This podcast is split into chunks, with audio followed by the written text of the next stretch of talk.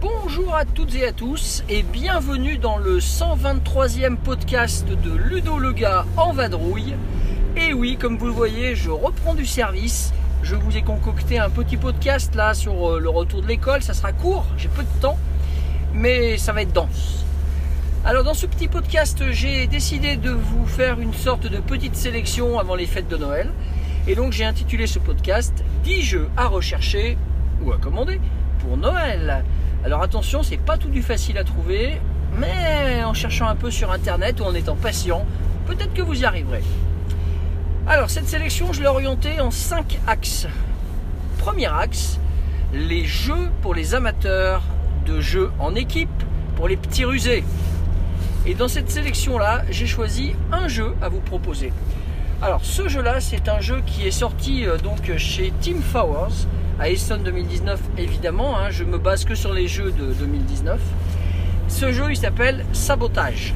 Dans Sabotage, les joueurs euh, incarnent par équipe de deux soit le clan des méchants, les villains, soit le camp des gentils, les espions, spies.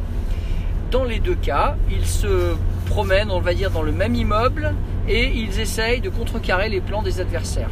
On a un jeu qui est à mi-chemin entre euh, Capitaine Sonar, euh, à peu près, on va dire, et euh, des jeux un peu comme euh, l'île au trésor où il faut repérer la position euh, des adversaires. Euh, comme dans Capitaine Sonar d'ailleurs. Mais euh, voilà, donc c'est un jeu euh, qui fait la part belle, donc un peu au roleplay quand même. hein. On a vraiment l'impression d'incarner l'un des quatre personnages de chaque camp.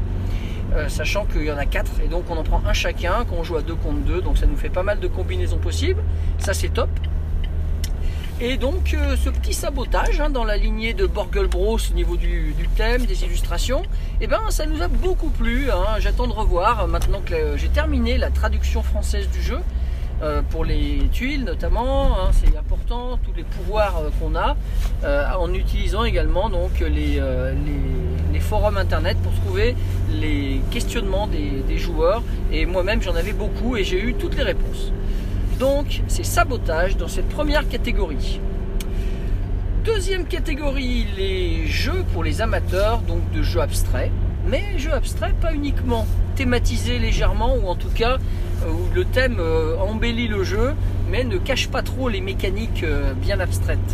J'en ai sélectionné trois dans cette catégorie. Là on est vraiment pour du tout public. hein. Le premier jeu que j'ai sélectionné, c'est le nouveau jeu de Corné Van Morcel, sorti chez Quali. Ce jeu s'appelle Beastie Borders. Il était à 300 exemplaires, voire même un peu moins à Essonne. Difficile à trouver, mais c'est tout jamais. Dans ce jeu, à deux joueurs exclusivement, l'un des joueurs incarne les animaux sauvages et l'autre les animaux de la ferme. Et le but de chacun des joueurs est de grouper ces animaux euh, identiques. On a tous trois types d'animaux. Donc on a 8 animaux, euh, par exemple, chez les, euh, chez les animaux sauvages. On a 8 animaux de type euh, tortue. Non, pas tortue, c'est pas les tortues qui sont à 8, pardon, je dis une bêtise. Des kangourous, il y a 8 kangourous. Il y a 7 pingouins et il y a 5 tortues. Et c'est la même chose, 8, 7, 5 de l'autre côté. Ce qui est assez ingénieux, c'est qu'on jette un dé pour déplacer un pion qui est commun. Et le joueur qui a lancé le dé va pouvoir choisir ou pas de prendre la position obtenue. C'est un dé à 8 faces. Si la position obtenue lui plaît, il y met un de ses animaux.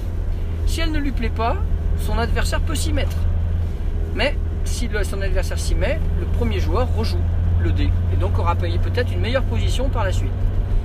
Si euh, le premier joueur décide par contre de s'y mettre, eh bien l'adversaire euh, lancera le dé au tour suivant. Donc c'est un jeu assez taquin, un peu de prise de risque, d'estimation, un peu comme dans Gypsy King. Mais là c'est réservé à deux joueurs, c'est une toute petite boîte, très beaux animaux en porcelaine. Bravo monsieur Corné Van Morcel. Toujours dans cette catégorie, un deuxième jeu qui est vraiment passé inaperçu, je pense aussi à Essonne, euh, sorti chez ABBA dans leur série- euh, soirée, euh, soirée jeu. Ce jeu s'appelle Miyabi. C'est quand même un jeu de Kisling, hein, donc l'auteur du très très très représenté et très apprécié pardon à Soul. Dans Miyabi, on va créer un jardin japonais dans lequel donc euh, on va essayer de positionner le plus haut possible certains types de, végétation ou des pagodes, des poissons, enfin bon bref, ce qu'on peut trouver dans un, jardin japonais. Euh, le plus haut possible, euh, bien entendu, parce que la valeur obtenue par, par chaque élément, ça sera la hauteur multipliée par le nombre d'éléments. Si vous mettez 3 poissons au niveau 3, ça vous fait 9 points. Et ce qui est très ingénieux, un peu comme dans un jeu comme Aquaromana, c'est que vous ne pouvez pas vous mettre n'importe où, vous devez vous mettre à une position euh, désignée par une sorte d'architecte qui se trouve en haut du, jardin. Et au niveau de la ligne, vous n'avez qu'une ligne qui autorise chaque type d'élément. Donc c'est assez taquin, c'est très bien foutu. Et Miyabi, ben, je vous le conseille vraiment. Autre jeu dans cette même catégorie, le troisième, un jeu de Bruno Catala qui est sorti chez euh, Mandu Games. Et ce jeu, c'est euh, Queens, un jeu to be en not to be, B2E bien entendu, hein, faut pas raconter n'importe quoi. Et bien dans ce jeu Queens, les joueurs vont essayer de créer des massifs de fleurs euh, les plus lucratifs possibles et donc de, les faire butiner par leurs abeilles si possible pour diversifier leur production de miel et à ce moment-là il y aura euh, plus de, points d'empocher avec des bonus, euh, bon voilà. Bon c'est euh, c'est très malin ça aussi. On a un architecte aussi qui fait le tour du plateau. Ça me fait penser plus peut-être à Pueblo, ça, ça désigne là aussi une ligne ou une colonne et on doit prendre là-dedans et on doit prendre alors soit trois fleurs de n'importe quelle couleur et par contre sans abeilles, les couleurs devaient être différentes, soit deux fleurs, on a le droit dans ce cas-là de les prendre de couleurs identiques mais sans abeilles, soit une seule fleur et là on n'a aucune contrainte. C'est-à-dire qu'on peut avoir même jusqu'à euh, trois abeilles dessus. Ça pose aucun souci. Euh, voilà, ça c'était donc euh, la sélection pour les amateurs de jeux abstraits, thématisés ou pas. Ensuite, autre catégorie, c'est pour les chercheurs de jeux plutôt bucoliques, ambiance animale. J'en ai sélectionné deux. Le premier, c'est Kingdom of Midag, un jeu sorti chez, euh, chez Games, donc euh, c'est un éditeur asiatique. J'en ai déjà pas mal parlé donc de Kingdom of Midag. Euh, c'est un jeu donc sur la chasse, sur les techniques de chasse. Il faut améliorer euh, les compétences. On peut faire du troc. Il y a beaucoup de choses de, de ce genre-là. Et c'est un jeu très mignon, très réussi, des petits mécanismes, rien de révolutionnaire, mais bien organisé, avec euh, un timing à trouver dans le jeu. Euh, voilà, très plaisant, hein, en une petite heure, c'est vraiment un petit régal, un petit bijou.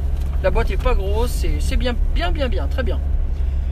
Euh, dans la même catégorie, j'ai sélectionné également euh, le jeu euh, Fast Sloth, donc un jeu de course de paresseux. Et donc dans ce jeu de course de paresseux, on va euh, essayer de se faire transporter par d'autres animaux, parce que c'est bien connu que les paresseux, eux, n'aiment pas se déplacer, ils sont paresseux. Et donc ils se font emmener par toutes sortes d'autres euh, animaux euh, dans, un, dans un système de course à la Elfenland. hein. Il n'y a rien de révolutionnaire non plus, là. mais l'idée de se faire déplacer par d'autres est sympa. Il y a plusieurs plateaux, il y a plusieurs animaux, etc. Ça tourne, ça tourne vraiment très très bien. Voilà, donc je viens d'arriver chez moi, mais je vais quand même finir le podcast. hein. Je vais évidemment aller au bout. Alors, qu'est-ce que je vais vous, qu'est-ce que je vais vous conseiller maintenant? Eh bien, on va évidemment euh, vous parler des amateurs de gros jeux. Les amateurs de gros jeux, ils aiment des gros jeux. J'en ai sélectionné deux. Le premier j'ai sélectionné, c'est le jeu Tapestry. Tapestry, très très bonne surprise pour moi. Euh, J'en ai déjà fait euh, une partie. On va y rejouer demain hein, n'est-ce pas? Donc euh, ça nous a vraiment donné envie d'y revenir. C'est tout simple, avec un système bien original, puisque à votre tour, soit vous prenez vos revenus et vous changez d'air, et ce qui va provoquer donc une, on va dire, un décalage des fois d'un joueur, d'un joueur à l'autre, puisque certains vont prendre leurs revenus plus tôt que d'autres. Euh, et du coup, la partie s'arrêtera à la fin de la cinquième prise de revenus pour ce joueur-là, et les autres joueurs continuent. Donc il y a un timing à trouver, il y a des avantages euh, souvent à prendre les revenus avant les autres, mais euh, au final, euh, il faut quand même aussi avoir développé suffisamment sa civilisation pour pouvoir prétendre à faire un bon score. Et donc c'est la deuxième option, si on ne prend pas ses revenus, la deuxième option c'est simplement d'avancer sur l'une des quatre pistes qui encadrent le plateau. On doit avoir la science, on a l'exploration, on a la culture et on a la technologie. Voilà, je fais ça de mémoire.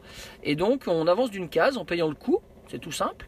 Et quand on a payé le coût, et bien à ce moment-là, on profite d'un bénéfice et on peut payer un coût additionnel pour avoir un bonus. Très simple, limpide. Euh, là, on a vraiment un jeu euh, aux petits oignons.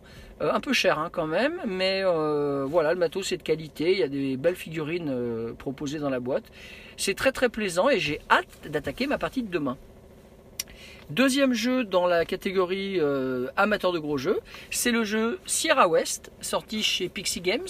Alors je l'ai mis dans les gros jeux, non pas parce qu'il est lourd, lourd, lourd, mais tout simplement parce qu'il demande quand même un certain investissement, au moins aux possesseurs du jeu. Euh, il y a euh, un gros livret de règles, et il y a quatre jeux à l'intérieur. Donc pour l'instant j'ai essayé juste le jeu des pommes on a essayé euh, à un petit bout de partie. On a refait ici. On s'est planté euh, lamentablement euh, sur la règle. Et donc du coup, on va rejouer ça prochainement. Mais je sens très très bien que ce jeu a un potentiel énorme et qu'on va s'y régaler et y revenir. Donc Sierra West à ne pas rater chez Pixie Games. Et enfin, dernière catégorie, c'est pour les personnes, et ça va bien pendant les fêtes de fin d'année, c'est pour les personnes qui aiment pouvoir jouer tout de suite à un jeu. Et dans cette catégorie, je vous en ai trouvé deux. Premier jeu sélectionné, vous vous en doutez parce que j'en ai énormément parlé déjà sur mon site, c'est le jeu Point Salad. Alors Point Salad, c'est sorti chez AEG et mon petit doigt me dit que ça va sortir chez Gigamic au printemps. Donc ça c'est un petit bijou, la règle expliquée en deux minutes euh, avec le, système donc euh, de cartes double face. D'un côté un ingrédient, un légume, de l'autre côté euh, une manière de marquer des points de victoire. Et je précise que s'il y a 6 euh, ou 7 euh, catégories de légumes différents, il y a en revanche que des cartes différentes au niveau des décomptes au dos. Et ça c'est top. Vous tirez une carte à l'étalage, vous allez savoir que l'effet proposé pour le décompte différera forcément de toutes les autres cartes. Donc si vous voyez, je ne sais pas, je dis n'importe quoi, une bonification au nombre de poivrons, euh, celui qui a le plus de poivrons fait X points, et eh ben si elle sort, est-ce que vous allez la prendre? Ben si vous avez beaucoup de poivrons déjà, ça peut être pas mal. Voilà, parce que sinon, en prenant des légumes, la carte qui était côté des comptes va se retrouver côté légumes, peu de temps derrière, quand quelqu'un aura pris dans la même colonne à l'étalage. Donc c'est tout simple, quand il n'y a plus de cartes à l'étalage, et eh bien la partie s'arrête et chacun compte ses points. On a testé ce jeu à plein, de, reprises et notamment on a fait une euh, série de parties assez mémorables pour les 20 ans de Maïtena, euh, donc au mois de novembre, et ça a emballé tout le monde. Hein. Au début, les gens ne croient pas trop, ils se disent euh, c'est quoi ce petit jeu, ça n'a pas l'air top, et puis au final, tout le monde s'y prend et tout le monde veut rejouer tout de suite. Voilà, donc pas une salade, une valeur sûre et un futur classique. Dernier jeu dans cette catégorie, un jeu à bas également sorti euh, pour Essonne. Ce jeu s'appelle Pentaroche et dans Pentaroche, eh bien, vous allez avoir euh, un plateau euh, plastifié sur lequel vous allez pouvoir tracer au feu très façable des pentaminos que vous aurez obtenus sur des dés. Vous tirez 5 dés pour le groupe de joueurs et ça va représenter 5 faces de dés évidemment. Si il n'y en a pas plus de deux identiques, eh bien, au top départ, tout le monde va rechercher le maximum de pentamino sur sa plaque correspondant aux 5 faces des dés. Lorsque l'un des joueurs estime en avoir trouvé suffisamment, il retourne un sablier hyper court, je crois que c'est 15 secondes, laissant un temps supplémentaire très très court aux autres. Et lorsque le sablier est épuisé, on va regarder les joueurs qui ont effectivement coché des pentaminos valides. Et les pentaminos valides, c'est ceux qui sont présentés sur la table au départ. Il y a toute une série avec des points. Donc ça s'échelonne de 1 à 4 points. C'est tout bête, hein, c'est tout simple. Ça tourne tout seul. En 5 manches, c'est terminé. La dernière manche va en double. Et euh, c'est juste parfait. quoi. C'est un petit jeu joué en à peine un quart d'heure. Et ça, ça a beaucoup séduit euh, les personnes avec qui j'ai pu y jouer pour le moment. Et je sais très bien que où qu'on l'amène, euh, il sera joué. Et pendant les fêtes, sur un repas, pendant un repas, pardon, c'est parfait. Voilà, voilà, ma sélection de 10 jeux de Noël à rechercher ou à commander est faite. J'espère qu'elle vous plaira. J'espère que vous n'allez pas m'insulter parce que beaucoup de ces jeux ne sont pas trouvables en France au jour d'aujourd'hui. Mais non, vous aurez comme ça des idées pour la suite, n'est-ce pas, de l'année? Donc ça sera peut-être pour le Noël de l'année prochaine, sait-on. Sur ce, je vais vous laisser. Je vous souhaite une bonne fin de journée si vous m'écoutez en soirée. En tout cas, moi, c'est le soir, la nuit tombe. Et je vous dis euh, joyeux Noël et à bientôt. Bonne partie.